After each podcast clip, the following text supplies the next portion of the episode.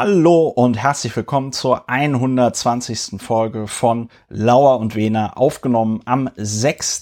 April 2022. Lauer und Wena, Deutschlands bester Podcast für Kybernetik und Prozessautomatisierung und Podcast zur Bewältigung der Gesamtsituation.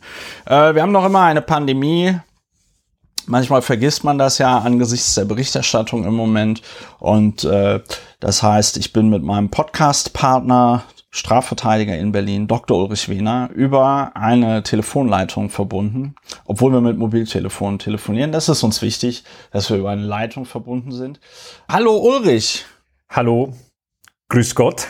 Grüß Gott. Christopher. In der Tat, manchmal und manche vergessen das mit der Pandemie.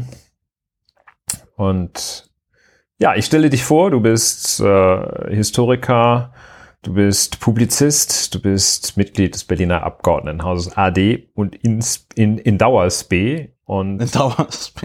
ebenfalls am anderen Ende der Leitung, ja. Ja, äh, Ulrich, wie, wie halten wir es? Äh, fragen wir noch, reden wir darüber, wie es uns geht oder halten wir es amerikanisch und sagen alles spitzenmäßig? Ja, it's awesome. It's absolutely awesome. awesome. Awesome. In diesen Zeiten braucht man etwas Optimismus. das hast du schön äh, gesagt. Ja, ähm, traditionell, lieber Ulrich, ist es deine Aufgabe, äh, die Frage zu beantworten, weil wir möchten ein sehr niederschwelliger Podcast sein. Traditionell ist es deine Aufgabe zu beantworten, was machen wir hier eigentlich bei Lauer und Wiener? Ja, wir sind der Podcast für den motzenden Optimisten und äh, das machen wir im Wege des faktenbasierten Aufregens.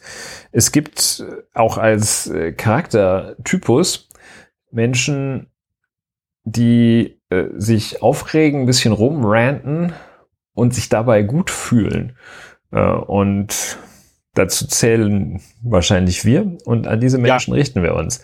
Das heißt jetzt nicht, dass man sich schlecht fühlt, wenn man etwas äh, grantelt, was ähm, das heißt einfach nur, dass es was zu granteln gibt und äh, wir haben eine Methode entwickelt, wie es einem besser geht durch Granteln. Und äh, das macht man, indem man sich die Fakten der, des Grantelgrunds anschaut, sich dann ähm, darüber echauffiert, sich damit auseinandersetzt, seine Emotionen auslebt, verbal, und äh, danach geht es einem besser faktenbasiertes Aufregen. Eine Therapie, die von den 70 Milliarden Krankenkassen, die es in Deutschland gibt, anerkannt werden sollte. Ja, das äh, bin ich, da bin ich aber auch der Meinung. Und das ist jetzt traditionell mein Part, darauf hinzuweisen, manchmal, äh, da kommentieren sich die Fakten von selbst. Da muss man gar nicht äh, groß ruminterpretieren oder so, sondern das äh, spricht für sich. Ganz oft, wenn unser Artist in Residence äh, Friedrich Merz zum Beispiel Dinge sagt, heute soll er leider nicht äh, äh, vorkommen, es wird um andere Dinge gehen. Doch bevor wir uns den Themen widmen, über die wir reden, reden wir über die Dinge, über die, über die wir nicht reden. Und äh, ihr werdet euch fragen, was soll das? Äh, über Dinge nicht reden. Ja, strategisches Schweigen. Menschen, das hat Ulrich ja schon erklärt, regen sich gerne über Dinge auf und äh, andere Menschen nutzen diesen Impuls, sich über Dinge aufregen zu müssen, aus, um dann Dinge zu tun, äh, die designt, die dafür designt sind, sich aufzuregen. Und äh, damit man nicht in diese Falle tappt, äh, sich zum willfährigen Gehilfen von schlechten Nachrichten oder sehr dummen Nachrichten zu machen, ähm, reden wir hier einmal über Dinge, damit man nie wieder über sie reden muss. Funktioniert meistens sehr gut, äh, nur nicht bei unserem Artist in Residenz. Ja, ähm, es geht um kein geringer. da, damit fängt es schon an. Ähm, es geht um einen Sänger. Äh, es geht um Gil Oferim. Ulrich, was ist da passiert? Ja, nicht, über, nicht drüber reden hat hier tatsächlich verschiedene Dimensionen. Ähm, und ähm, die werden wir alle kurz beim Nicht drüber reden beleuchten. Der Sänger Gil Offer, Gil oder Gil Offerim, ich glaube das hat Gil. Die, das hat wahrscheinlich Gil, ja, er ist ja kein Katalane. Er ist deutscher Staatsbürger jüdischen Glaubens und hatte ein Video gepostet, das er als ähm, indem er sich einem halben Jahr, indem er sich über eine antisemitische Diskriminierung, die ihm widerfahren sei, beschwerte. Bislang außerhalb eines äh, Justizverfahren, eines abgeschlossenen Justizverfahrens, äh, konnte bislang der Vorwurf nicht äh, erhärtet werden, nicht rechtskräftig äh, belegt werden. Ähm, es äh, gab große Aufregung darum und der Fall hat in der vergangenen Woche eine Wendung genommen, dahingehend, äh, dass nunmehr Gil Ofarim wegen falscher Verdächtigung äh, zum Nachteil dieses Hotelmitarbeiters, den er, der Gil, der äh, Antidis der, äh, der antisemitischen Diskriminierung, Diskriminierung, bezichtigt hatte. Also äh, zu lang geworden der Satz. Also ähm, inzwischen wird ein Strafverfahren geführt gegen Gil Ofarim wegen des Verdachts der falschen Verdächtigung. Falsch verdächtigt haben soll er den die Person, in die er der antisemitischen Diskriminierung bezichtigt hatte. Ja, das ist äh, die Situation. Ähm, das ist ein Fall, der äh, über den nicht zu reden äh, aus verschiedenen Gründen angebracht ist. Ähm, letztlich war es schon nicht angebracht, darüber zu reden, äh, als das vor einem halben Jahr hochkochte, weil ähm, die die, der Vorwurf, den Gil Ofarim erhoben hatte, zwar als solcher sehr schwerwiegend ist in Deutschland äh, und auch äh, ein sehr schwerwiegender Vorwurf ist, nicht nur in Deutschland, sondern weltweit, ähm, aber der unsubstanziiert war und äh, ja, trotzdem sich, also nicht nur unsubstanziiert, sondern äh, vor allem auch äh, unbewiesen war seinerzeit. Das war noch nicht der Moment, weil man die Fakten noch nicht kannte, da ein riesen ähm, Aufreger draus zu machen. Und jetzt ist er es auch wiederum äh, wert, nicht drüber zu reden, ähm, weil immer noch nicht der Sachverhalt geklärt ist und weil nunmehr es eigentlich auch heruntergekocht ist, oder heruntergekocht klingt so doof, aber jetzt ist es einfach nicht mehr und nicht weniger, als dass äh, jemand semi-prominentes oder viertelprominentes der falschen Verdächtigung bezichtigt wird. Das ist jetzt äh, auch aus dem Grund äh, nicht wert, näher betrachtet zu werden. Und aus dem Grund, weil die Leute, die sich trotzdem äh, da positionieren, äh, ja, die großen Quatsch Quatschmacher der Nation sind, nämlich zum Beispiel der Ministerpräsident äh, von Sachsen, Herr Michael Kretschmer. Der weiß äh, schon, bevor das Verfahren äh, beendet ist, weiß er schon, wie es gelaufen ist und sagt jetzt, keilt, keilt da jetzt so aus gegen Gil Oferim und ein bisschen so erklärt das, äh, das Verhältnis äh, zu Juden in Deutschland und so, so erzählt so ganz auf so einer Metaebene äh, von der jüdischen Gemeinschaft, da hätte das Schaden angerichtet, also völlig so Sachen, wo er also überhaupt nicht zu berufen ist. Äh, der einzige Umstand, warum er dazu was sagt, ist, dass dieses Hotel in Leipzig steht, ähm, in dem das Ganze seinen Anfang nahm. Also nicht drüber reden, gibt's Grund genug in diesem Fall. Ja, jetzt muss man dazu einschränkend sagen, dass die Staatsanwaltschaft und die Polizei in äh, Leipzig sich ja da extrem reingekniet hat in äh, diesen Fall und es rekonstruiert hat und Gutachten erstellt worden sind und so weiter und so fort. Ähm, was mich jetzt mal interessieren würde noch, Ulrich, du bist ja Strafverteidiger. Was wäre denn deine Verteidigungsstrategie bei Herrn Oferim? Vielleicht noch eine Anmerkung. Das ist ein Delikt, das, ähm, das ähm, typischerweise äh, vorm Amtsgerichtlein läuft, sozusagen. Ja, jetzt, äh, und jetzt wurde es direkt und vors, die äh, haben also gleich ne? zur, zur großen Strafkammer beim Äh, Landgericht, Landgericht, angeklagt, ja. Ähm, ach ja, was wäre die Strategie? Äh, also das kann ich mir jetzt, kann ich mich eigentlich nicht richtig hineinversetzen, was da die Strategie also ich hätte schon mal dafür gesorgt, dass dieser Fall äh, nicht bis, zur Anklagereife äh, Reife schafft.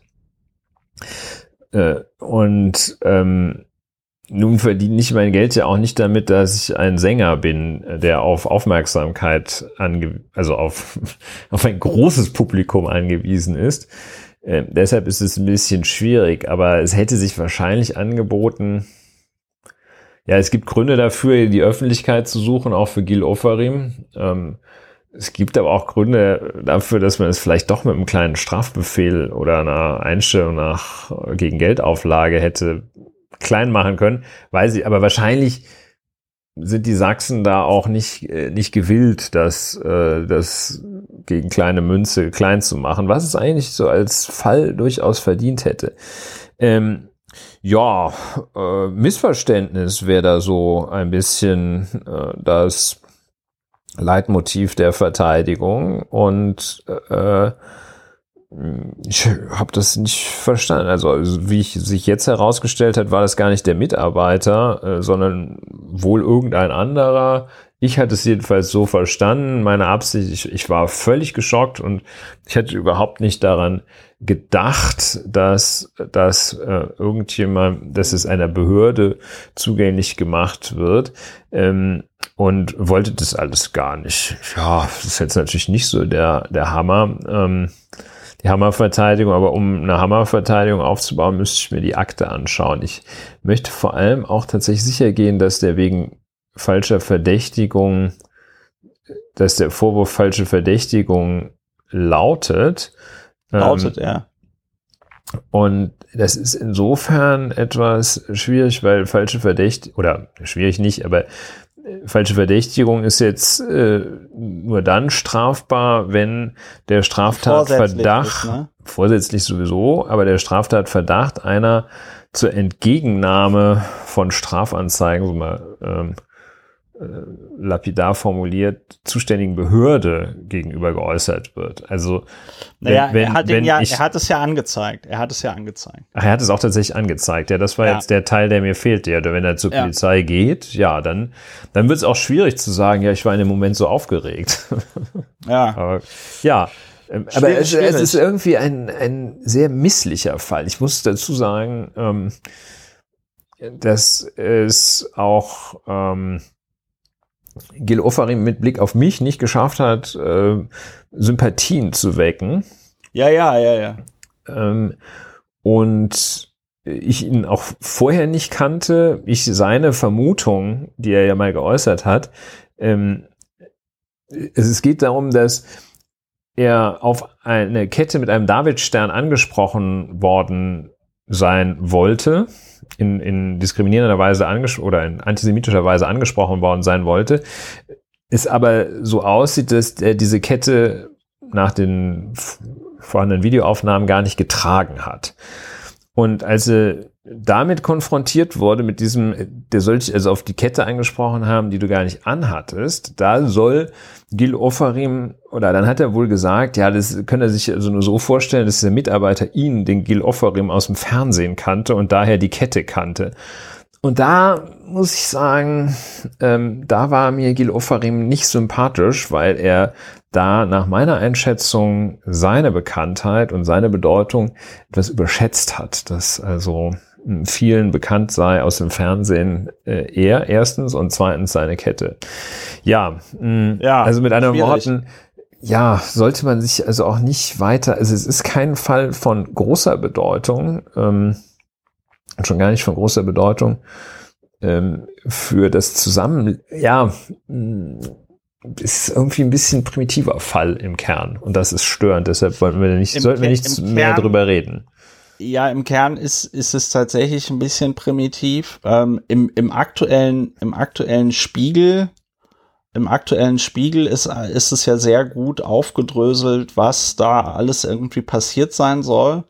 Und äh, wenn das stimmt, was der Spiegel schreibt, dann soll das sich ja so zugetragen haben, dass der Ofarim sich dann da halt so ein bisschen aufgeregt hat in der Hotellobby, so nach dem Motto, äh, wissen Sie eigentlich, wer ich bin? Ja. ja. Und ähm, als dann eigentlich alles geklärt war und der sich äh, aufgere darüber aufgeregt hatte, dass ähm, dass er da ja so lange in dieser komischen Schlange da warten musste und vor ihm irgendwelche Leute schon die Chipkarten gekriegt haben, obwohl sie gar nicht da an der, an der, in der, also an dem Schalter waren und so. Also der lief da so ein bisschen auf Zuruf.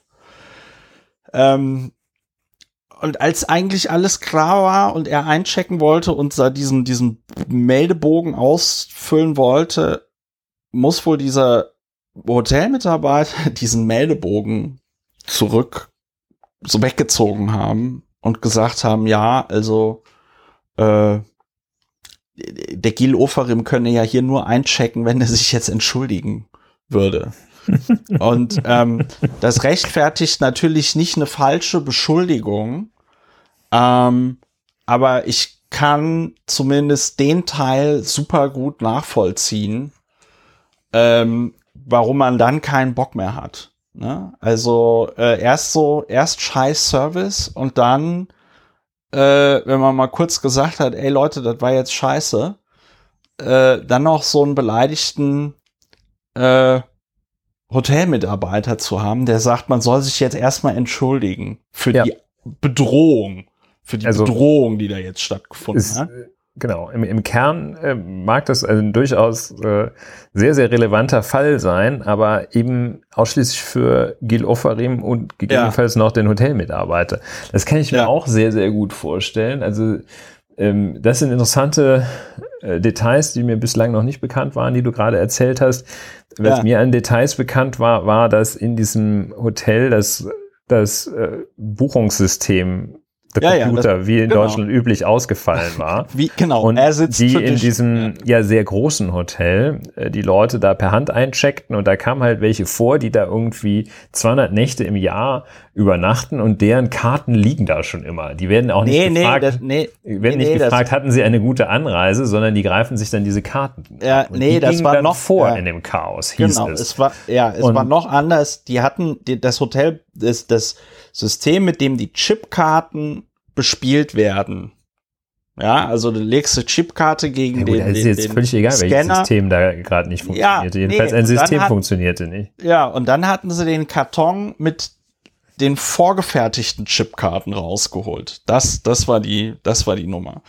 Das heißt, den, die hätten für auch diese Stammgäste vorgefertigt. Nee, nicht, nein, nicht für Stammgäste, für alle Zimmer. Für den ah. Fall, dass die, dieses System ah. ausfällt, gab es für alle Zimmer vorgefertigte Chipkarten. So, und dann kamen da halt diese Stammgäste und dann hat der Hotelmanager gesagt, ach, das ist doch hier der, das sind doch hier die äh, Personen X und Y, die kenne ich doch, hier habt ihr schon mal eure Kärtchen.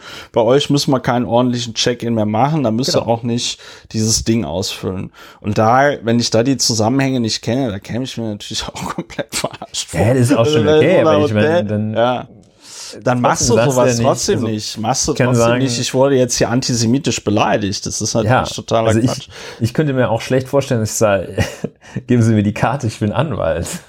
Ja. Das wäre so ähnlich, ähnlich gescheit. Ich kann ja. dazu noch aus eigener Anschauung sagen, ich äh, war in diesem Hotel ein paar Wochen oder gar Monate später. Es ist ein Riesenklotz in, äh, in Leipzig. Und ähm, da kann man sagen, dass die Gespräche, die man in der Lobby hörte, noch immer zu etwa 90 Prozent, ey, hier, das ist das Hotel in dem, äh, lauteten. Das war, das war, da, war, da kam auch so Busladung, da kam ganz viel an. Und alle sagten so, hör mal, das ist doch, das, ist das nicht das Hotel? Und der andere sagte dann, boah, echt, ja. Und also das ist, wie gesagt, mindestens jeder Zweite bis, äh, bis jeder, irgendwas zwischen jeder Zweite und jeder. Vielleicht müsste das. man da auch mal so eine Gedenktafel hinstellen. Und genau, und äh, das andere ist, dass ich da tatsächlich auch Begegnungen hatte ähm, mit Mitarbeitern dieses Hauses, die legendär unfreundlich waren. Und ja, äh, ja, ja. also so ein einer, der dann sagt, also so, ja, so ein, so ein Kasernenhofton äh, hatten, Ja. hatte da einer am Leib. Also das kann ich mir schon ganz gut vorstellen, dass man da abgeht. Aber natürlich äh, holt man dann nicht, ja, und so weiter. Ich denke, es ist klar geworden. Es ist Äh, wir klar. reden nicht weiter. Es ist, wir, wir reden nicht, wir reden nicht weiter drüber und ähm, wir reden empfehlen das auch jedem anderen, einschließlich Herrn Ofarim selbst. Nicht, ja, Herr allzu sollte viel. jetzt mal von seinem Recht zu schweigen Gebrauch machen. Aber Ja, das hat er sich Äh, ja jetzt mühsam erarbeitet. Das hat er sich mühsam erarbeitet. Aber gut, äh, wir werden gleich Schweigeschein. noch mal äh, drüber reden. Wenn, Schweigestein, Äh, wenn das, Schweigeschein ausgestellt durch die Staatsanwaltschaft Leipzig. wenn der, wenn der, wenn der Fall, wenn das dann verhandelt worden ist. Ja. Ähm, gut, äh, wir wissen Bescheid, wir reden nicht über Gerufung. Und das war's auch eigentlich heute für, worüber wir nicht reden. Wir hatten, wir hatten jetzt nicht so wahnsinnig viele Dinge. Vielleicht, worüber man noch ganz kurz nicht reden kann, ist, äh, dass unser Bundesverkehrsminister, Gott hab ihn selig, äh, jetzt mitgeteilt hat, ein Tempolimit könne man gar nicht durchsetzen in Deutschland, weil dafür würden ja die Schilder fehlen. Ach. Ja, das Dafür ist ja, das ist doch die dafür würden die- das ist doch die, Da- die, die Krankenkassen-Defense. Wir Ja, können die Leute das nicht ist- anschreiben, wir haben kein Papier. Das ist das Ah, Krank setz ja, das durch. ist das das ist das sogenannte Krankenkassen-Gambit, ja. Und Ja. wenn man dieses Stratagem spielt, dann, äh, dann tilt die gesamte Diskussion. Da weiß man, jetzt kann keiner mehr was sagen, weil äh, alle glauben sofort, äh, dass die Deutschen so unfähig sind, dass sie noch nicht mal genug Schilder haben. Äh, es gibt ja Länder wie, ähm, weiß ich nicht, die Niederlande oder Belgien oder so, da hast du Tempolimit von 130. Da steht halt irgendwann mal, wenn du in dieses Land reinfährst, 130 und ansonsten stehen da halt keine anderen Schilder mehr. Vielleicht meinte also der das? natürlich, Das ist diese, Deutschland hat ja viele Grenzen, ne? dass es also keine 20, Ja. 30 Schilder gibt. es gibt keine 30, ja, das kann natürlich sein. Ich, womit ich natürlich sagen will, es ist, äh, es ist total, es ist total affig. Und wo wir gerade beim Thema Krankenkassen sind, äh, dazu gab, das haben wir, haben wir in der letzten Folge drüber gesprochen, da gab es schönes Feedback aus der äh, äh, Community zu. Ich möchte da das mal kurz, weil das passt gerade sehr gut. Äh, und zwar hat da der Kai war das, glaube ich, uns geschrieben. Ich habe im Zivildienst für ein Krankenhaus einer Großstadt jeden Tag Kostenübernahmenanträge ausgedruckt. Damals war das noch alles auf Papier. Das war in der Woche in Klammern ohne Rechnung und sonstigen Schriftverkehr nur die Anträge, gerne mal ein ganzes Paket Druckerpapier nur für die Geschäftsstelle der AOK vor Ort in Klammern ohne, ohne alle anderen Krankenkassen. Um das Porto zu sparen, wurde der Papierstapel da persönlich abgegeben. Und ich nehme an, das ist wahrscheinlich auch noch, ähm, noch immer so. Ja? So, und ähm, äh, Martino schrieb, bei meinem letzten Umzug wollte ich meine Krankenkasse über meine neue Adresse informieren. Dabei stellte ich fest, dass solche Vorgänge über das Online-Portal ganz einfach möglich sind. Ich entschied mich daraufhin für eine Registrierung in diesem Portal, für die mir postalisch ein Freischaltcode zugestellt werden sollte. Ich habe nicht schlecht gestaunt, dass dieser Code, bereits an meiner neuen Adresse ankam. Mein Arbeitgeber oder das Bürgeramt haben die Krankenkasse eigenmächtig über meinen Umzug informiert. Wie bei diesem System ein Viertel der Versicherten keine aktuelle Adresse haben kann, ist mir schleierhaft. Fun Fact, da ich ja im Online-Portal registriert bin, fällt für mich schon mal kein Briefpapier an. In Klammern, wie man Deutschland kennt, sind diese Portale wohl eher schlecht angenommen. Ja, also nochmal ganz lustiges bis interessantes äh, Feedback aus der Community zum äh, Thema Krankenkassen. Und ich hatte noch irgendwas anderes Dummes, über das ich nicht reden wollte. Es ist mir zum Glück ähm, entfallen. Nicht Äh, drüber reden in Reinform sozusagen. Nicht drüber reden in Reinform. Ähm, normalerweise käme jetzt hier eine Frage der Woche. Allein uns fiel keine gute Frage der Woche ein. Deswegen sparen wir uns das jetzt. Aber Ulrich, du hast eine gute Zahl der Woche. Ja, Sag die mal. Zahl der Woche. 560 Millionen ist die Zahl der Woche. Und äh, um die Spannung schon aufzulösen, setzt sich nicht aus den fünf der fünf für fünf Tage äh, Absonderung und der 60 für Impfpflicht ab 60 zusammen, sondern sie ist eine eigenständige Zahl der Woche. Und ähm, es ist auch nicht Und das ja. hat sie sich hart erarbeitet. Das ist eine, eine vollwertige, eigenständige Zahl der Woche. Das ist der äh, Betrag, der Schadensersatzbetrag, den die ja, äh, Betreiber der Pkw-Maut äh, in Spee äh, seinerzeit waren sie das. Jetzt gibt's ja keine Pkw-Maut, also die, die Ex-Betreiber Ex in Spee für die Pkw-Maut vom der Bundesrepublik Deutschland fordern. Und man kann inzwischen sagen, deshalb ist es nämlich Zahl der Woche, weil ähm, das ist die Berechnungsgrundlage und einen Teil davon werden Sie mit an Sicherheit grenzender Wahrscheinlichkeit erhalten, denn ähm, das äh, von den Beteiligten angerufene Schiedsgericht hat entschieden, dass den Betreibern, den Ex-Betreibern in SPE Schadensersatz dem Grunde nach zusteht. Das ist ein, äh, eine Zwischenentscheidung, äh, üblich auch in der, im Rahmen der staatlichen Gerichtsbarkeit,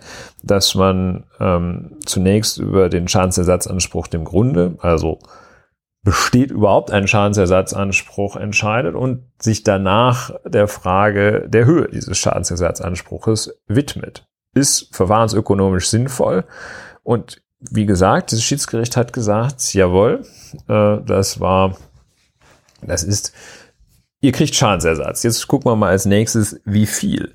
Und ähm, dabei ist also auch noch, äh, noch mal aufgerollt worden, der Ablauf seiner Zeit. Der Ablauf seiner Zeit war, dass äh, der Europäische Gerichtshof über die Rechtmäßigkeit der geplanten Pkw-Maut zu entscheiden hatte. Das, die Entscheidung des Europäischen Gerichtshofs darüber stand unmittelbar bevor und ja, the greatest Verkehrsminister of all times, kleines Doktorat Andreas Scheuer, schloss nochmal schnell Verträge ab, in denen eine äh, ziemlich krasse, wie es jetzt heißt, äh, ziemlich krasse Schadensersatzklausel auch vorgesehen war.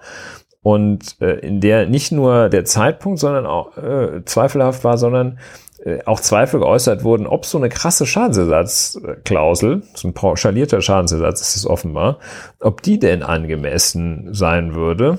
Aber Andi Scheuer hat sich über alles hinweggesetzt. Schlechter Zeitpunkt, schlechter Vertrag. Andi Scheuer unterzeichnet das, weil er sich einfach nicht vorstellen kann, dass seine und äh, des Alexander Dobrins und der gesamten CSU äh, dass deren Pkw-Maut tatsächlich von so einem Minor Player auf europäischer Ebene wie dem Europäischen Gerichtshof ge äh, gekippt werden könnte. Wurde dann aber gekippt und da stand er mit den, stand er mit den Verträgen und ähm, ja, stand also richtig doof da mit diesen Verträgen. Hat dann noch versucht, äh, geltend zu machen, ja, die hätten auch schlecht geleistet.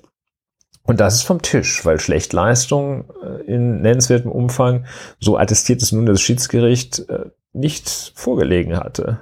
Grund, warum das äh, einfach nicht zustande kam, war, dass es nicht zustande kommen darf, was wiederum der Europäische Gerichtshof absehbar entschieden hatte. Also Danke selbst, Österreich. Selbst, selbst wir konnten äh, den Inhalt der Entscheidung nicht vorhersehen, aber wir wussten, und das ist jetzt kein Rückschaufehler, wir wussten, dass es die Entscheidung geben würde und wir wussten auch, dass nicht feststeht, wie sie ausfällt. Anders an die ja. Steuer.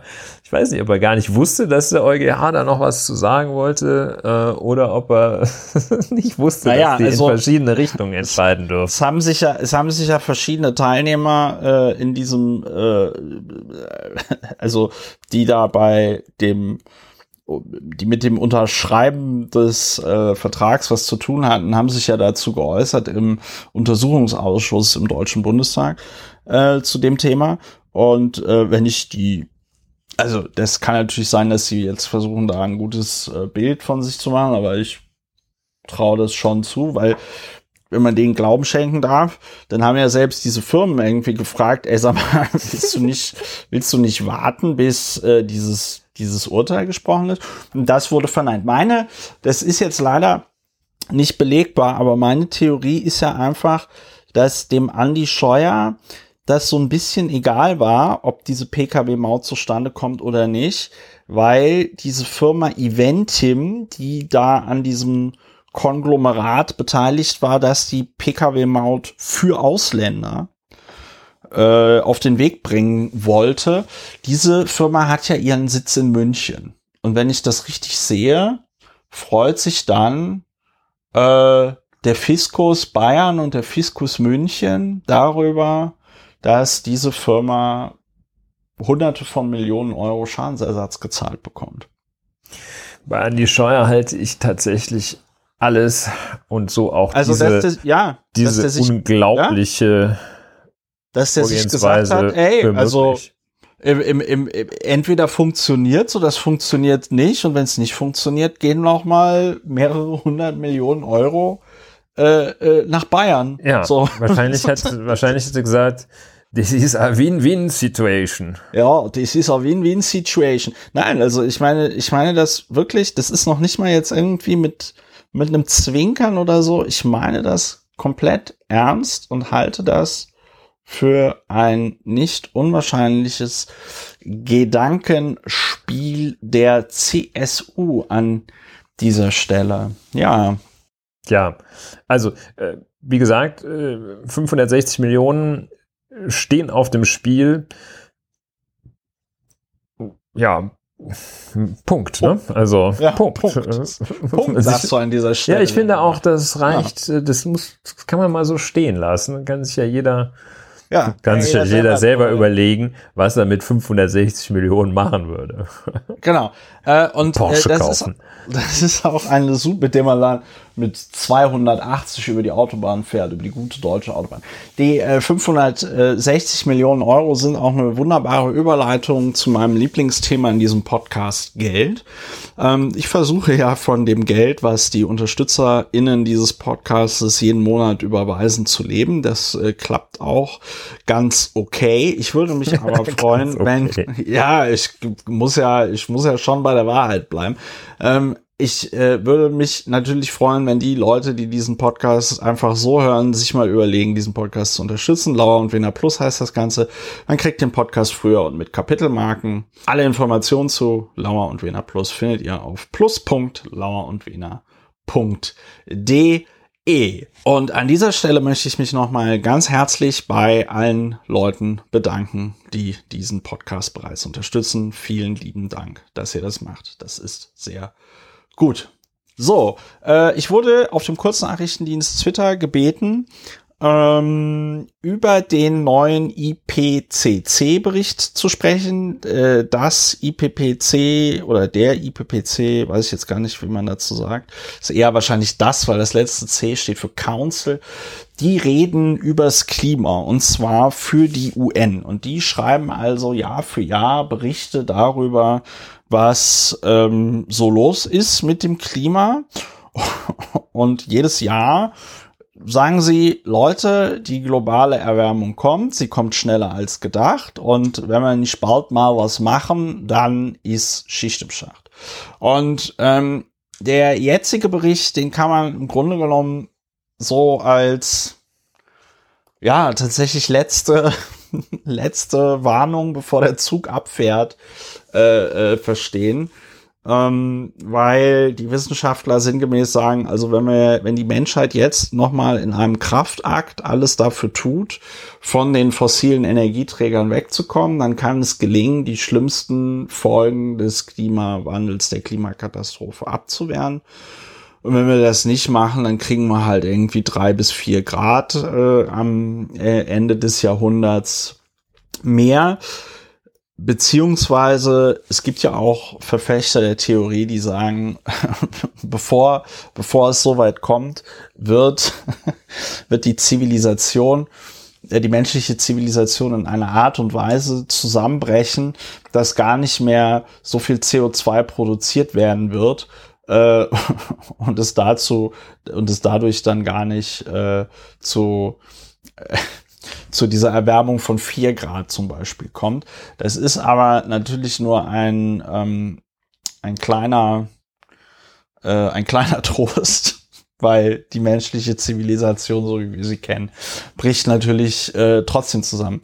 Warum lache ich? Äh, es ist nicht lustig, es ist ein Angstlachen und äh, also mehr möchte ich über diesen IPCC-Bericht auch gar nicht sagen. Ich habe im Vorgespräch auch mit Ulrich darüber geredet. Ulrich meinte dann, er will da auch überhaupt gar nichts zu sagen.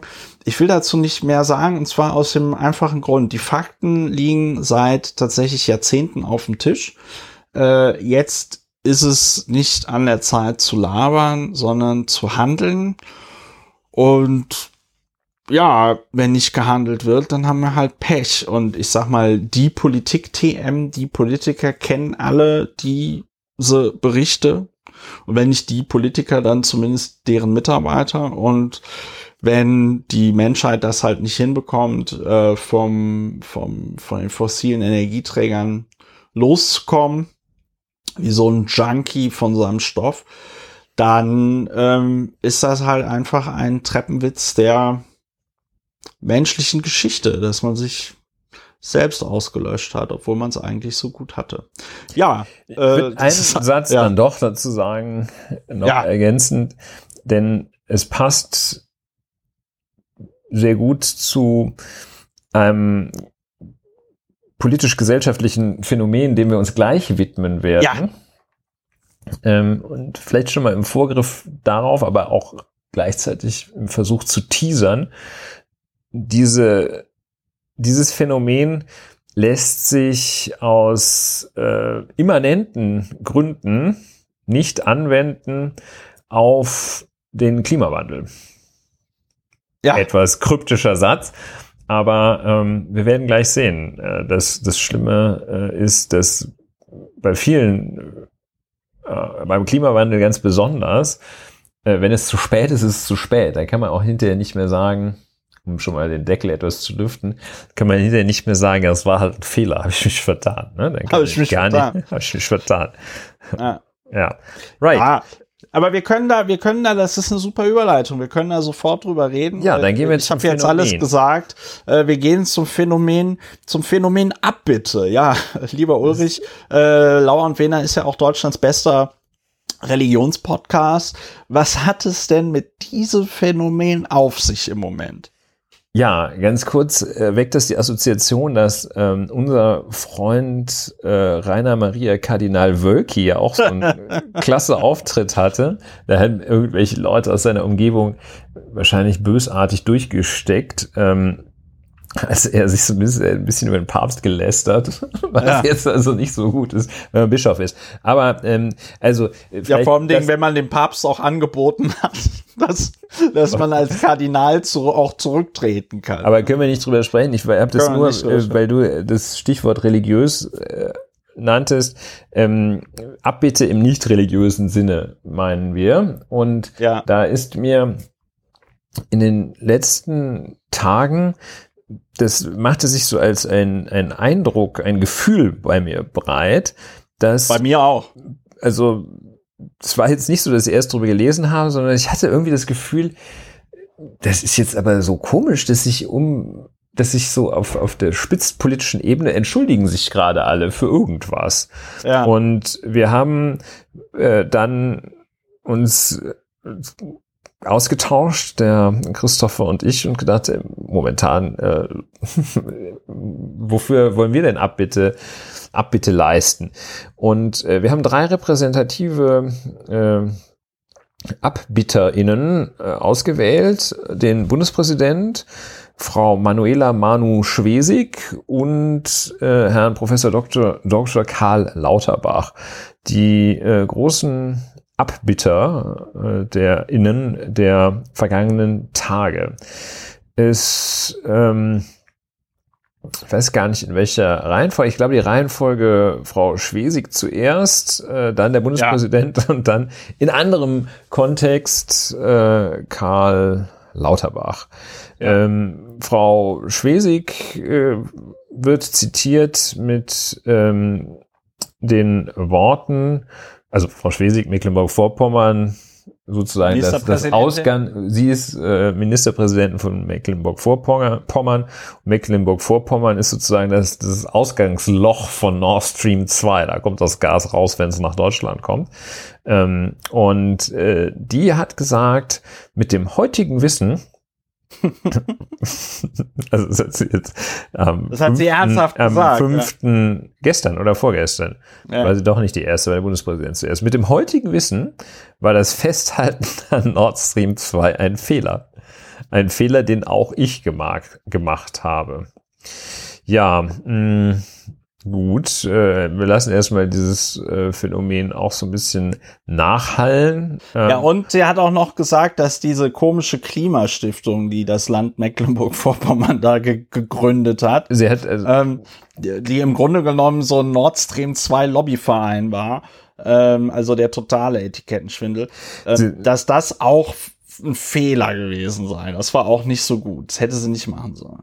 Sie, sie sagt jetzt noch etwas, was ich auch gerade noch sehe. Wir haben uns in gutem Glauben und mit guten Zielen für den Austausch mit unserer Partnerregion Leningrader Ge Gebeit, heißt es jetzt wahrscheinlich ein Typo, Gebiet eingesetzt. Und äh, auf der Grundlage der Annahme, auf der Grundlage der Annahme, dass allen, auch allen in Russland an einem stabilen Frieden in Europa gelegen ist, also wir haben uns in gutem Glauben, wir haben in gutem Glauben gehandelt. Das ist also Fehler gemacht und äh, in gutem Glauben gehandelt. Das kann man sich schon und vor merken. Dingen, und vor allen Dingen wir. Das ist auch ganz wichtig bei der Abbitte. Bitte darauf achten. Die Leute sagen nicht ich. Die Leute sagen immer wir. wir. Ja, äh, wir haben äh, in der Tat äh, gleichzeitig ein weiterer Beitrag zu dem uns äh, ja konstant äh, faszinierenden Thema der Non-Pology. Ja. Ähm, ja, der Bundespräsident, er ist, glaube ich, zeitlich etwas vor Frau Schwesig gewesen.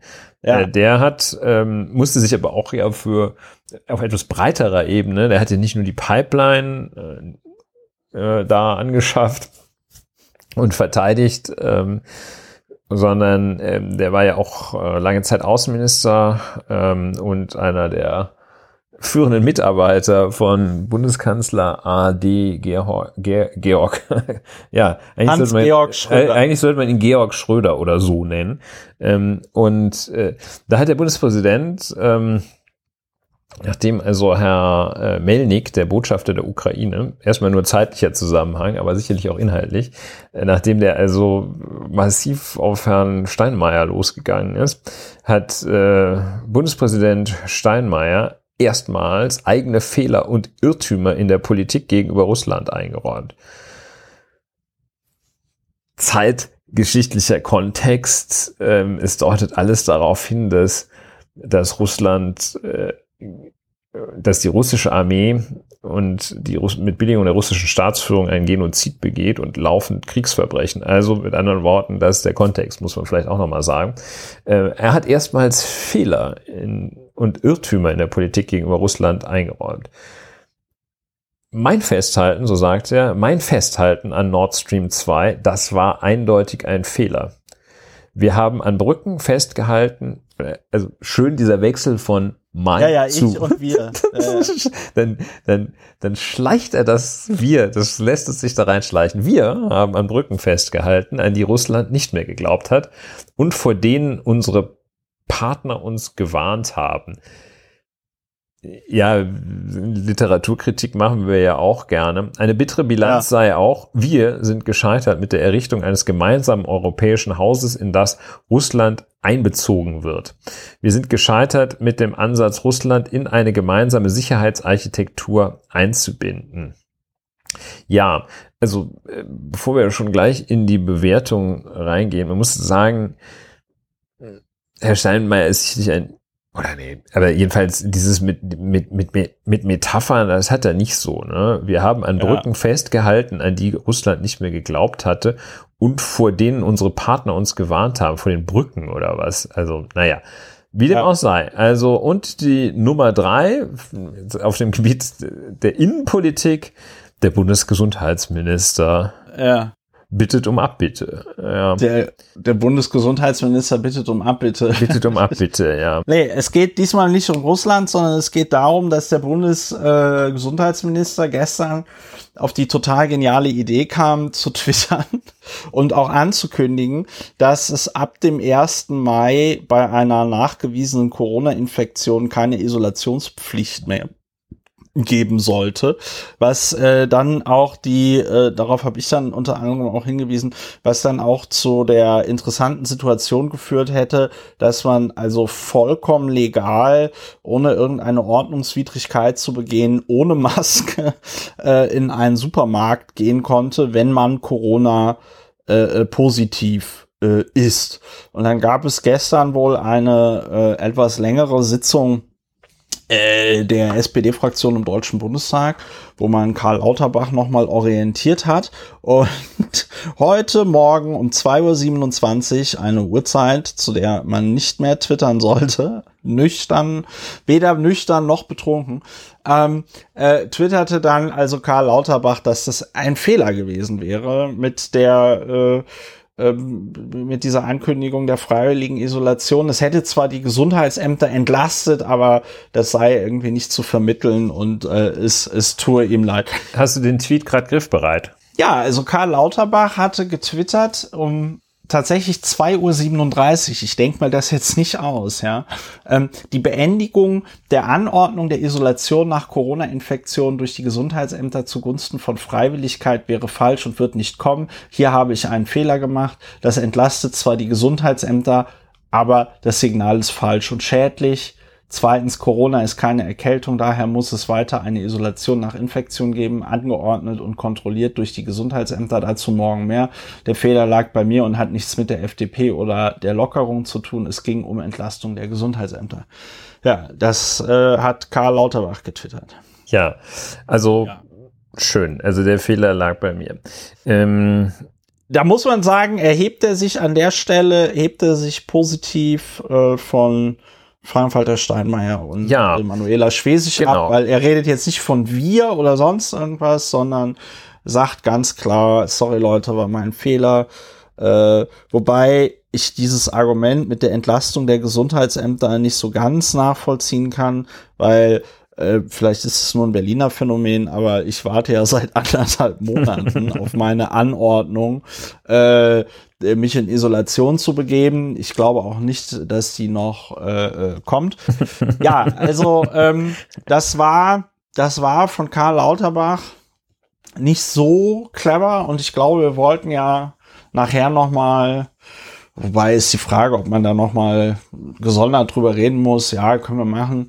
äh, vielleicht so im fließenden Übergang, dass Karl Lauterbach als Bundesgesundheitsminister doch eine etwas, etwas enttäuschend ist. Aber ich würde gerne nochmal, äh, oder komme jetzt in die Bewertung, zumindest von dem, was Frank-Walter Steinmeier und äh, Manuela Schwesig da gesagt haben. Ja, dann. Ja, da, die, da, dazu fällt mir nämlich ein, äh, also was ich ganz interessant finde, oder ich habe es zusammengefasst äh, in, in folgendem Tweet. Ich habe geschrieben, äh, es ist ja lustig, dass jetzt alle Politiker feststellen, dass ihre Russlandpolitik genauso scheiße war, wie es ihnen 20 Jahre lang jeder Russland-Experte gesagt hat, dass sie scheiße ist. Ähm, will heißen, Frank-Walter Steinmeier deutet das ja auch an in seiner in seinem Versuch, sich da, da Abbitte zu leisten, nämlich dass also Verbündete vor der deutschen Russlandpolitik äh, gewarnt hätten. Und ich finde es tatsächlich sehr bemerkenswert, dass es jetzt erst diesen Krieg in ähm, der Ukraine braucht, äh, um festzustellen, dass der Wladimir Putin gar kein Menschenfreund ist. Ne? Äh, das, da hätte man auch schon 2000 drauf kommen können als die Russen äh, Grozny und andere tschetschenische Städte zurück in die Steinzeit gebombt haben. Darauf hätte man kommen können, als ähm, klar wurde, dass in Russland JournalistInnen äh, ermordet werden und das zumindest, äh, ja, das höchstwahrscheinlich staatlich organisiert äh, ist, beziehungsweise zumindest vom Staat gut geheißen wird, wenn dort kritische Journalisten ermordet werden auf offener Straße. Ähm, äh, wir haben hier in diesem Podcast auch schon über, ähm, über diese, über diese Leute geredet, die dann da irgendwie mit Polonium und anderen Sachen vergiftet wurden. Ähm, es gab vor wie vielen Jahren, ich glaube zwei, drei Jahren, gab es im Tiergarten einen Mord, wo man sich ziemlich einig ist, dass der von Russland äh, veranlasst worden ähm, ist.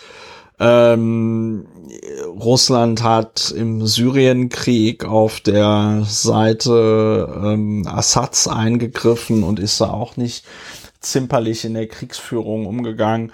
Ja, und äh, alle, all dies ist in den letzten 20 Jahren passiert und viel mehr. Und äh, auf einmal fällt Frank-Walter Steinmeier, Manuela Schwesig und anderen GenossInnen, ähm, es sind ja hauptsächlich äh, SPD-Mitglieder, den fällt auf einmal ein, dass ihre Russlandpolitik gar nicht mal so gut war. Und das finde ich ein bisschen, ähm, also mich lässt so ein bisschen fassungslos zurück, weil ich mir so denke, ja, komm Leute, wer soll euch das denn jetzt irgendwie glauben? Ihr habt alle gewusst, was der Putin für ein Mann ist. Und es war euch halt, es war euch halt egal, solange die Sachen, die der Putin gemacht hat, nicht zu nah an Deutschland dran war und solange das Gas und das Öl noch billig, billig durch die Pipelines geflossen ist. Ja, ähm, ein Aspekt, den ich kurz ansprechen möchte, ist äh, der Versuch, auch den wir auch immer wieder mehr oder weniger erfolgreich unternehmen, Positives in der Welt zu sehen. Den möchte ich hier äh, nochmals starten oder fortsetzen. Man kann ja zunächst einmal auch sagen, äh, es ist ja besser, einen Fehler einzusehen und das auch zu erklären, als stur und unbeirrt anti-scheuermäßig ähm, dran festzuhalten. So, insofern, das gilt äh, vielleicht auch gerade für Herrn Lauterbach, äh, was die, die Wertigkeit seiner Entschuldigung angeht, ähm, der dann einfach sagt, ja, es war ein Fehler, ich habe einen Fehler gemacht. Ähm, das ist ja für sich genommen ein Schritt in die richtige Richtung, könnte man auch so ein bisschen als Abkehr von der politischen Praxis und dem, dem allseits geübten Habitus, äh, dass, dass man einfach überhaupt nie Fehler macht und sich für nichts entschuldigt, äh, als Abkehr davon ansehen. Einerseits, also der Versuch darin etwas Positives zu sehen, dass die Leute sich entschuldigen, dass vielleicht auch ein etwas neuer Stil der, die Entschuldigung. Da aus diesem, wenn man das versucht, wenn ich das versuche, fällt eben, fallen Manuela Schwesig und auch der Bundespräsident fallen dann da raus, weil ähm, mit einer solchen unge lange, jahrzehntelang ungekannten Brutalität, Vehemenz und Menschenverachtung, mit der Russland vorgeht, da kann man einfach nicht mehr dran festhalten. Das ist also sozusagen ein absolut notwendiger Rücktritt von alten äh, Äußerungen und alten Vorstellungen. Ähm, das ist fast nicht mehr freiwillig. Man kann gar nicht mehr anders. Man muss ja. sagen, ja. Äh, es ist jetzt kein, das ist immer so, äh, das ist im Strafverfahren äh, so, da guckt man halt, also für, es ist ja immer so, dass für, für ein Geständnis gibt's ja immer echt viel Rabatt im Strafverfahren. Und wenn man sagt, ich war das, ähm, kann man sich darauf verlassen, kriegt man immer Strafrabatt. Also ähm, die geständige Einlassung ist so ein Mittel, äh, ein sicheres Mittel. Und aber auch da wird natürlich geguckt, ähm, wann jetzt, passiert das? Bin ich jetzt äh, zur habe ich jetzt das Geständnis abgelegt, nachdem, äh, nachdem dieses wirklich äh, von einem von einem deutschen Notar aufgenommene äh, brillant scharfe Video von meiner Tatausführung aufgetaucht ist? Oder äh, bin ich irgendwie geständig, äh, wo es noch sehr unsicher ist und vielleicht eine Freispruchverteidigung noch möglich war? Und da muss man sagen, ist der Fall von Frau Schwesig und dem Bundespräsidenten eben äh, der ersten Kategorie zuzuordnen. Äh, es hat eben der deutsche Notar mit hochauflösender Technik die Tatbegehung gefilmt sozusagen, äh, will sagen, ja, du kannst ja auch nichts anderes machen, als zu sagen, das war falsch. Ähm, auch bei Herrn Lauterbach äh, kann man eigentlich kaum was anderes sagen, als das war falsch zu sagen. Es gibt nur noch eine freiwillige Absonderung. Aber es war jetzt nicht so evident falsch. Und da finde ich es finde ich es durchaus bemerkenswert und wenn ich das so gönnerhaft sagen darf, auch lobenswert zu sagen, ja, ich habe einen Fehler gemacht, mache ich jetzt wieder, äh, mache ich jetzt wieder rückgängig. Ähm, Und da kommt dann, und das fand ich wahnsinnig unsympathisch, äh, weil ich das nämlich einerseits gut finde, sich zur Entschuldigung zu sagen, hey, war ein Fehler, statt jetzt noch drei Wochen diesen, diesen Quatsch zu machen. Ähm, das fand ich schon, finde ich schon so ein bisschen was aus einem, aus einem hat, ist ein etwas neuer, ein neuer Stil, ähm, den man darin von mir aus sehen, wenigstens sehen kann. Äh, und da kam dann wieder der alte Stil mit Herrn Söder, der so richtig in diesem, ich dachte fast etwas überwundenen, äh, aber da war ich natürlich naiv, ähm, Duktus, diesem Altherren-Duktus äh, des, des Politikers um die Ecke bog und sagte, die Koalition aus SPD, Grünen und FDP angesichts dieses Vor- und Zurücks von Lauterbach sei keine Ampel mehr, sondern eine Lichtorgel, kritisierte Söder. Und da muss ich sagen, oh, äh, da habe ich dann wieder äh, allen Optimismus verloren, den ich kurz hatte, nachdem Herr Lauterbach sich wenigstens entschuldigte. Ja, das war ein Aspekt, äh, den ich da gerne betonen würde. Ähm, ja, ja, ja, also äh, du, ich bin, ich bin dir sehr dankbar, dass ja, du nochmal, nein, ich bin dir tatsächlich sehr dankbar, dass du mit diesem Beispiel, mit dem Geständnis und wann man im Strafprozess das Geständnis macht, nochmal schön verbalisiert hast, warum ich diese Entschuldigung oder diese Abbitten von, von Steinmeier und Schwesig warum ich die so fassungslos oder so sprachlos machen, weil das nämlich genau der Punkt ist, dass äh, dass ich mir so denke, so, ach ja, jetzt auf einmal sind alle gegen Krieg, ja. Also verstehst du, das ist, also gegen Krieg sein ist so, das ist so Gratismut, weißt du, das ist so. Und dann jetzt in dem Moment, wo du also von diesen Gräueltaten dort in, in äh, der Ukraine irgendwie erfährst und irgendwie klar ist, dass die, dass die Russlandpolitik äh, Deutschlands der letzten 20 Jahre voll für die Füße war, dann halt irgendwie zu sagen, ja, es war ein Fehler, das ist so ein bisschen, das ist echt so, das ist echt so Gratismut, das braucht kein Mensch. Das ist bei Karl Lauterbach ist es tatsächlich, glaube ich, ist es anders gelagert. Der meint das tatsächlich ernst und um, ähm, versucht sich da tatsächlich besten Wissens und Gewissens irgendwie zu entschuldigen, äh, macht es aber trotzdem natürlich nicht besser, dass er da totale Verwirrung ähm, stiftet in, in der Art und Weise, wie er dort sein Amt führt, ja. Ähm, aber äh, ich finde diese, diese Entschuldigung von Frank-Walter Steinmeier und Manuela Schwesig, finde ich da halt echt so ein bisschen, die sind so ein bisschen wertlos. Ne? Also es ist jetzt nicht so, dass man dann sagt, ja, okay, äh, alles vergessen und verziehen, ähm, ist halt blöd gelaufen oder so, sondern, sondern das ist halt so, ja, okay, geil, dass bei dir nach nur 20 Jahren der Groschen gefallen ist. Ja? Und ähm, ja, deswegen, deswegen lässt mich das so ein bisschen ratlos zurück, insbesondere weil Deutschland ja noch immer in der Situation ist, äh, jeden Tag für ungefähr 200 Millionen äh, US-Dollar, muss man sich mal vorstellen, ähm, äh, Gas und Öl von, von Russland irgendwie zu kaufen und ähm, damit diesen auch Krieg in der Ukraine finanziert. Wir spielen, wir spülen gerade äh, dem Regime von Wladimir Putin äh, das Geld rein.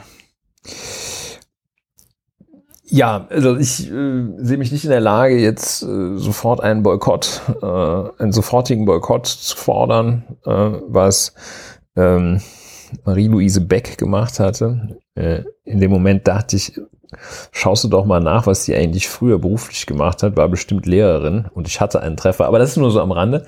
Ähm, und böse und etwas klischeehaft, aber wie dem auch sei. Ähm, Energieboykott, okay, weiß ich nicht, ne? Äh, aber ähm, das Phänomen, auf das du abhebst, äh, ist nun äh, eben, äh, dass man dass man es sich nicht so einfach machen kann. Also man kann nicht, man, jeder kennt es auch aus dem, nicht nur aus dem Strafprozess, man kennt es auch so aus dem äh, persönlichen Bereich.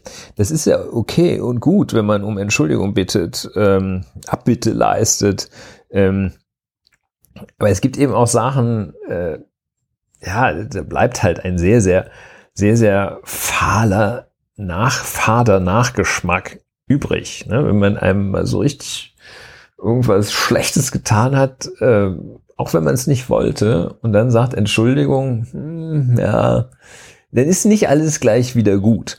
Und ähm, und natürlich dieses Phänomen, äh, dass der äh, dreifach überführte Straftäter ein Geständnis ablegt, das ist jetzt auch nicht so eine hohe Wertigkeit. Und ähm, es gibt ein weiteres Muster, das insbesondere bei Frau Schwesig äh, erkennbar ist, ähm, bei Frau Schwesig und aber auch äh, von Amtsgericht bis Oberlandesgericht und äh, Bundesgerichtshof äh, dieses Phänomen, ähm, ich hab's ja nur gut gemeint. Ne? Also ja. ähm, ich hab's ja nur gut gemeint. Also und das ist ähm, das finde ich äh, auch, das ist auch im, in der Verteidigung ist es auch sehr, sehr schwierig, wenn man und auch sehr zweischneidig, wenn man darauf verweist, dass man es gut gemeint hat, denn man setzt sich natürlich der Gegenfrage aus, ja, wie solltest du es denn sonst gemeint haben? Willst du uns jetzt, ja, willst, ja, du jetzt genau. willst du jetzt Credit dafür, dass du es nicht auch noch böse gemeint hast? Also, ja, ja. Äh, und das ist natürlich auch irgendwie eine, ja, es ist so eine kleine Blendgranate, wenn man sagt, wir wollten, ich wollte ja irgendwie, ich wollte. Ich wollte doch nur gut. Ich liebe ja, nee, euch doch alle. Ich liebe euch doch alle. Nein, und es ist halt gerade, und es ist ja gerade, weißt du, es ist ja jetzt nicht so, dass äh, die ganze Bundesrepublik auf einen Heiratsschwindler reingefallen ist und äh, jetzt auf einmal, weiß ich nicht, 50 Millionen Euro weg sind und das halt einfach ärgerlich ist oder so, sondern es geht da halt um die Beziehung mit Russland und äh, darum, dass irgendwie jeder, der das sehen wollte, 20 Jahre lang sehen konnte, dass dieses Land eben auf keinem guten Weg ist und dass der äh, Wladimir Putin da im Grunde genommen ein Diktator ist, ja, und ähm, jeder, der es sehen wollte, konnte es sehen und man hat's halt, man hat's halt ignoriert. Ja, ja, und äh, es, es gibt ja auch das Phänomen, dass gerade Nord Stream 2 äh, ja sehr ähm, von äh, den europäischen äh, Partnern und den Vereinigten Staaten ähm, sehr massiv kritisiert wurde. Und das, äh, ja, von Anfang an. Von das Handeln der Bundesrepublik äh, Deutschland, der Verantwortlichen, ebenfalls sehr massiv kritisiert wurde. Und äh, man es auch deshalb hätte wissen können müssen, äh, denn äh, das war eine ziemliche Dickschädeligkeit, mit der daran festgehalten wurde. Und das äh, hatte auch für erhebliche Verwerfungen gesorgt im europäischen Gefüge. Und äh, das ist ein weiterer Grund, ähm, ja, warum man natürlich mit so einer äh, einfachen, sorry Leute, war aber gut gemeint, äh, da nicht, nicht wirklich gut aussieht. Ne? Also. Ja, es interessiert halt auch keinen, ne? Es interessiert halt auch keinen. ja. wie, der, wie der Engländer sagt, the damage is done. Weißt du, wenn, wenn du, ins, wenn du den Porzellanladen vollkommen verwüstet hast und danach sagst, Leute, ich habe jetzt verstanden, dass das ein Fehler war. Und ich habe es aber eigentlich gut gemeint. Ja, es, es, es hilft, es hilft halt nicht es hilft halt nicht. Und ich finde diese Abbitte, äh, ich, ich, ich habe das Gefühl, es ist eine besondere Form der Non-Pology. Ja, ähm, nicht zwingend, ne? aber es ist gerne, ähm, also man, man muss, man, man, es lässt sich gerne Komorbidität diagnostizieren zwischen einer, einer Entschuldigung die völlig eine, einer erzwungenen Entschuldigung und der Non-Pology. Es ist und, auch das, ja. Ja, und ich meine, ja, was, es, es muss irgendwie ja eigentlich dann auch, äh, auch etwas Konstruktives damit einhergehen, weil ja. es mit nur, sorry Leute, tut es leid, war gut das gemeint, wollte ich gerade sagen, eben nicht getan ist. Und das, das wiederum da auch, es war ja gar nicht so geplant, dass Herr Lauterbach vergleichsweise gut abschneidet, weil wir ja auch ja. Äh, zu seinen Lasten äh, etwas haben, was zu, werten, zu seinen Lasten zu werten ist. Aber da schneidet er wiederum doch äh, auch gut ab, dass er sagt, es war ein Fehler und ich mache ihn rückgängig. Gut, ja. das kann man, das kann, das ist keine Option für Frank-Walter Steinmeier, den rückgängig zu machen. Aber ähm, das ist eben jedenfalls eine sehr wertige, ähm, ein sehr wertige, ein wertiges Abbitte leisten, wenn man dann noch etwas dazu liefert. Also man kann ja. natürlich auch ähm, es wäre schon erreicht, beim Bundespräsidenten vielleicht, äh, wollen wir mal nicht zu weit gehen, aber es wäre natürlich auch schon erreicht zu sagen, ich habe einen Fehler gemacht, ich trete zurück. Das wollte ich sagen. Das ist ja das auch so eine, ich sagen.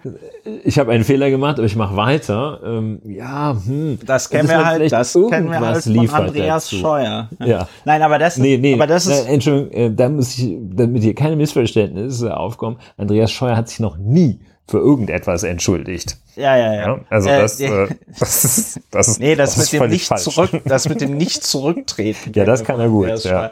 Nein, aber das ist genau, das ist genau, was ich noch sagen wollte, nämlich es ist auch deswegen so wertlos, weil es ja null Konsequenzen hat. Ja, ja, es genau. hat, es hat, es hat null Konsequenzen. Ne? Ja. ja. es hat null Konsequenzen. Weder Manuela Schwesig noch ähm, äh, Frank-Walter Steinmeier treten irgendwie ähm, äh, zurück oder so oder machen sonst irgendwas. Es ist, ähm, es ist einfach, es ist einfach unschön. Und ich finde, es ist auch in einer gewissen Weise, ist es auch selbstgerecht. Sich in so einer Situation jetzt irgendwie hinzustellen und zu sagen, ja, sorry Leute, tut mir leid, war jetzt rückblickend ein Fehler. Und dann halt zu glauben, damit wäre es getan. Ja.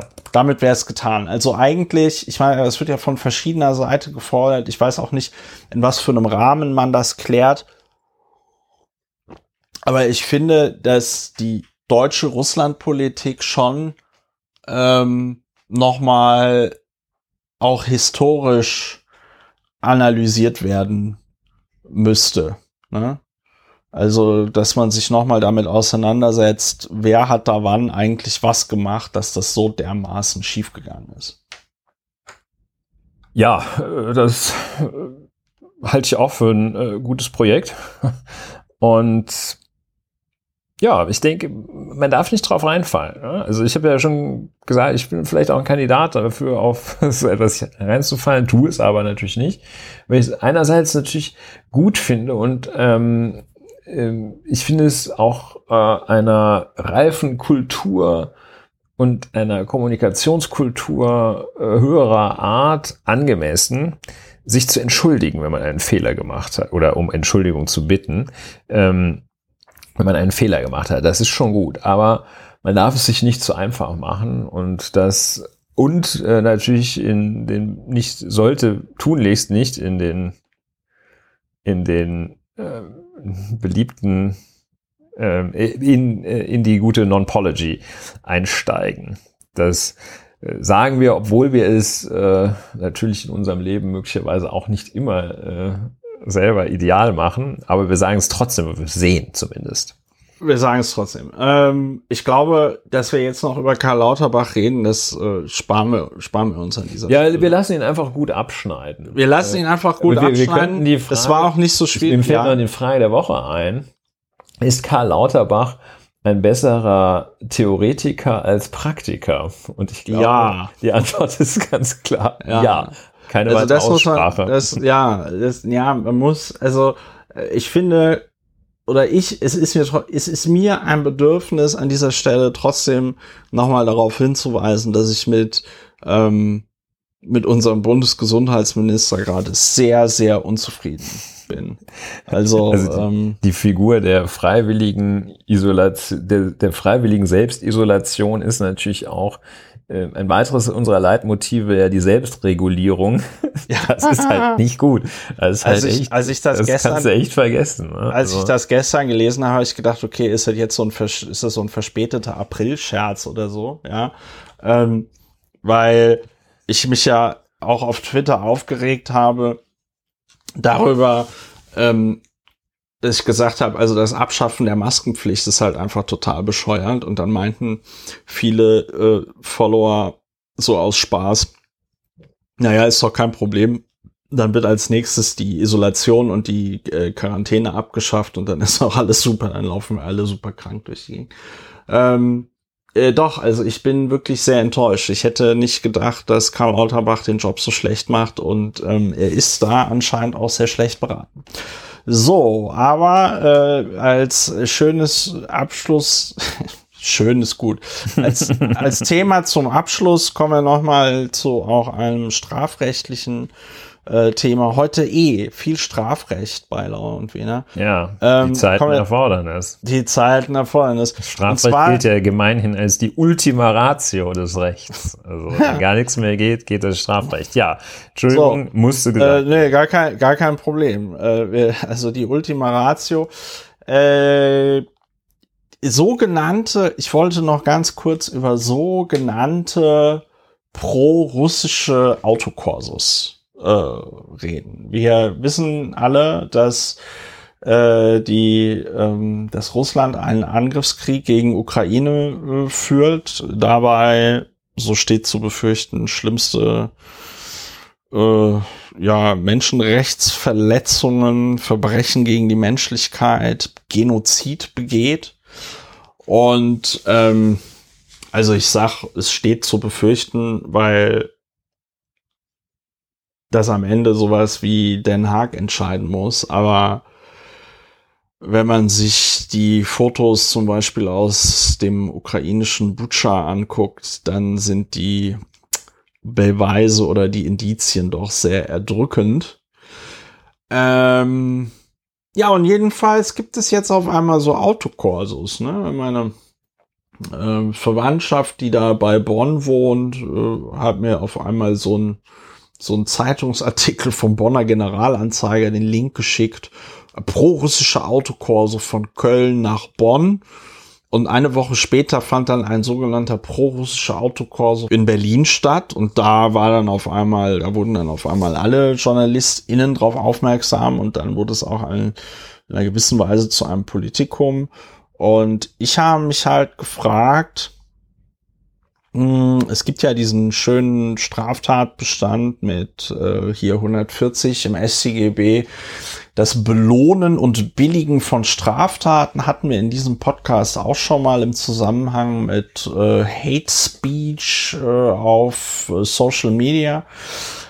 Ähm, und das ist, da gibt es dann so eine Schachtelkonstruktion mit anderen Paragraphen im Strafgesetzbuch. Und wenn man das dann den Pfad zu Ende geht, ist man dann irgendwann bei den Straftaten, die also für den 140 SCGB qualifizieren, ist darunter fällt auch der Paragraph 13 VSCGB, das hatten wir vor kurzem auch, das Völkerstrafrecht.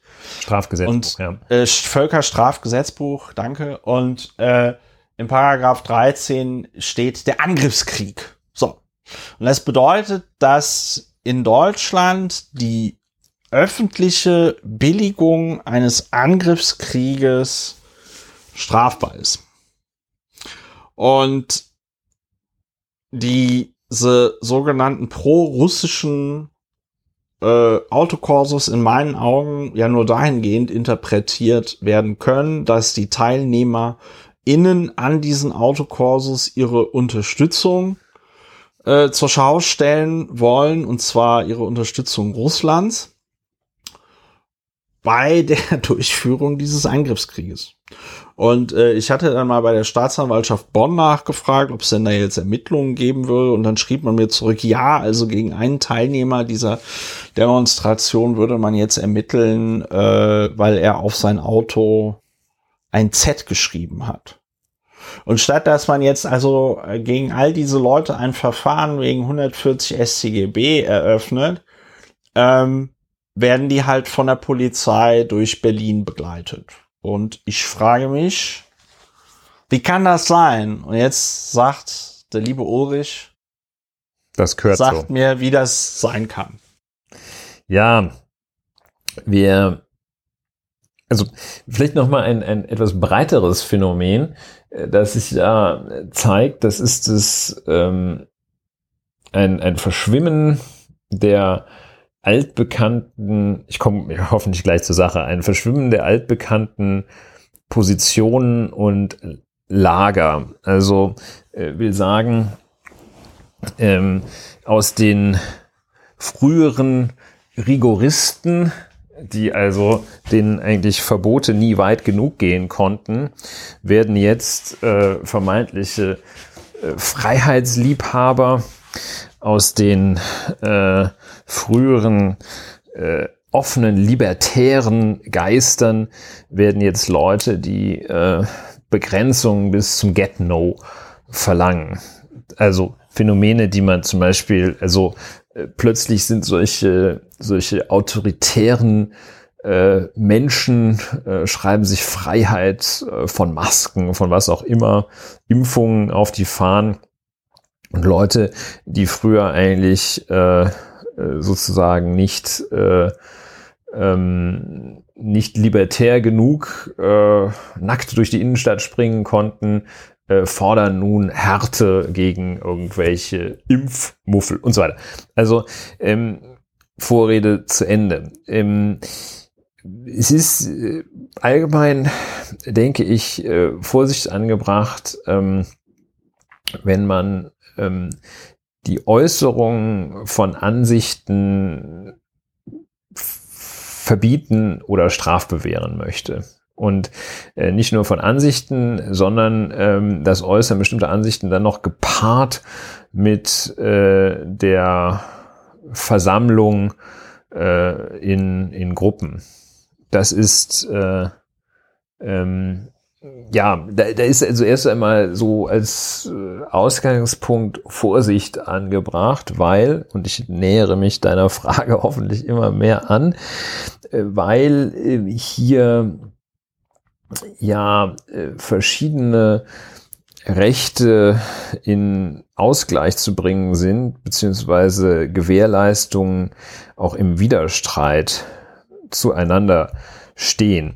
Also sprich Meinungs- und Versammlungsfreiheit andererseits äh, und dann wird es ja schon schwierig, was eigentlich genau das Schutzgut des Paragraphen 140 des Strafgesetzbuches ist.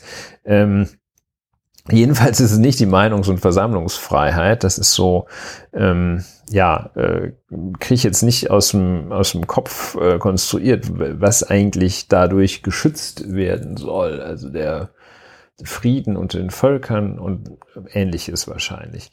Dass also hier ähm, ja Rechtsgüter im Widerstreit sind und nicht ganz klar ist, welches Rechtsgut äh, den Paragraph 140 schützen soll.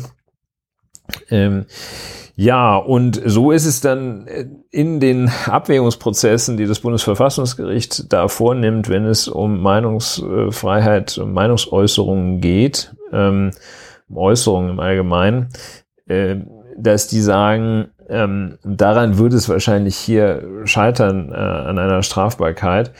Die äh, stellen sich die, die Frage, ähm, auch gerade bei, bei Ehrverletzungen und sowas stellen die sich die Frage, ist wirklich das die einzig mögliche Interpretation der Äußerung und des Verhaltens? Kann man das nur so, so werten, dass die jetzt hier ein Genozid oder einen Angriffskrieg äh, damit billigen oder gutheißen?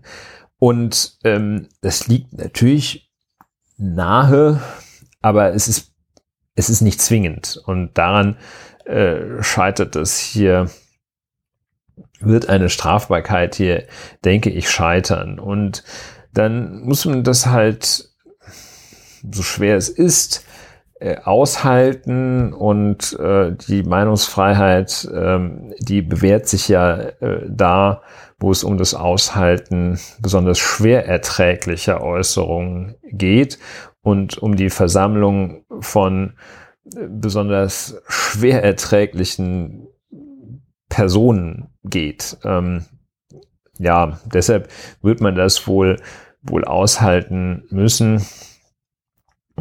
Ja, Autokorso ist natürlich äh, als solches schon, also selbst wenn es Autokorso für ein Autokorso für den Frieden wäre, wäre Autokorso als solches halt schon verfehlt. Aber darum geht es nicht im Kern. Ja, also Ja. ich denke, äh, aus Abwägung der, der betroffenen Rechtsgüter würde man sagen, ja, dann fahrt halt in Gottes Namen äh, durch, durch die Stadt. Also ihr habt wohl wirklich einiges nicht kapiert. Ja, okay, finde ich schade.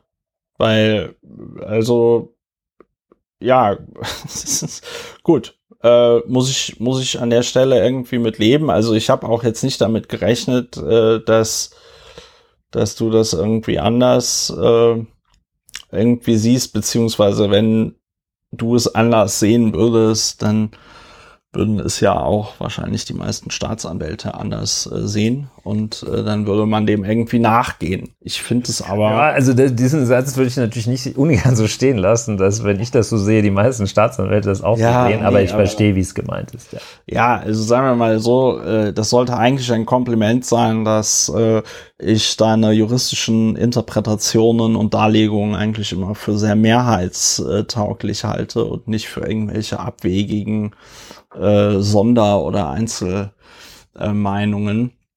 Äh, ich finde, es fühlt sich trotzdem nicht besonders gut an, wenn es diese sogenannten pro-russischen Autokorsos äh, gibt. Ähm, da kommt dann natürlich auch so ein bisschen noch so eine, ja, das ist nicht besonders logisch und nicht besonders gut, das ist eher so Stammtischniveau, aber dass ich mir so denke, ja, also in Russland könnte der jetzt so eine Demo auch nicht machen. Also so eine pro-russische Demo natürlich schon, ja, aber ich verstehe. äh, keine Demo, die äh, so geschmacklos äh, ist oder die, sag ich mal, der gemeine Russe äh, als so geschmacklos empfinden würde, wie ich jetzt die diese Demos hier geschmacklos äh, finde. Ja, das ist äh, gut. Dann müssen wir alle damit leben. Schade, schade, schade.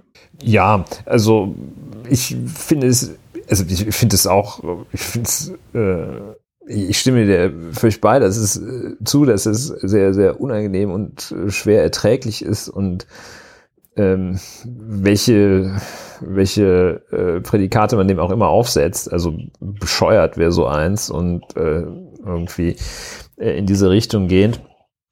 Im Ergebnis finde ich sehr befriedigend, dass man nicht, dass man die machen lässt, ja, und dass man die da ähm, agieren lässt und ihnen eben das Argument nimmt, schau her, ihr habt ja keine richtige Meinungsfreiheit. Das ist ein großzügiger, ein, ein, ein richtiger, tatsächlich richtiger Schritt, ähm, Leute, die äh, total bescheuert sind, das machen zu lassen. In diesem Fall jedenfalls. Das hat äh, bei bestimmten anderen Meinungen ähm, volksverhetzenden Inhalts natürlich ist es was anderes, aber äh, in diesem Fall Ich glaube, wenn wir Verwandtschaft in der Ukraine hätten, äh, würden wir das wahrscheinlich noch. ja, das schließt sich nicht aus. Äh, Aber es äh, nicht so falsch. sei es. So Ja, sei so es. sei es. ist, es. Nein, ich Wir weiß, ich schießen nicht verstehe, in die Menge. ich verstehe, ja, ich, ich verstehe ja das Argument, wir schießen nicht in die Menge, wir sagen, wir sind eine Demokratie und jeder hat das Recht, sich maximal zum Deppen zu machen und dann sollen sich diese Leute auf diesen sogenannten pro-russischen Demos äh, maximal zum Deppen machen, ist ja alles irgendwie verstanden. Ähm, äh, schön, schön finde ich's, schön finde ich's trotzdem nicht und ziemlich geschmacklos finde ich's auch und dann ist das, dann ist das halt so, dass wir das so finden. Wir nähern uns dem Ende dieser, äh, dieser, dieser Folge. Es sei denn, du hast noch irgendwas, worüber du unbedingt reden möchtest.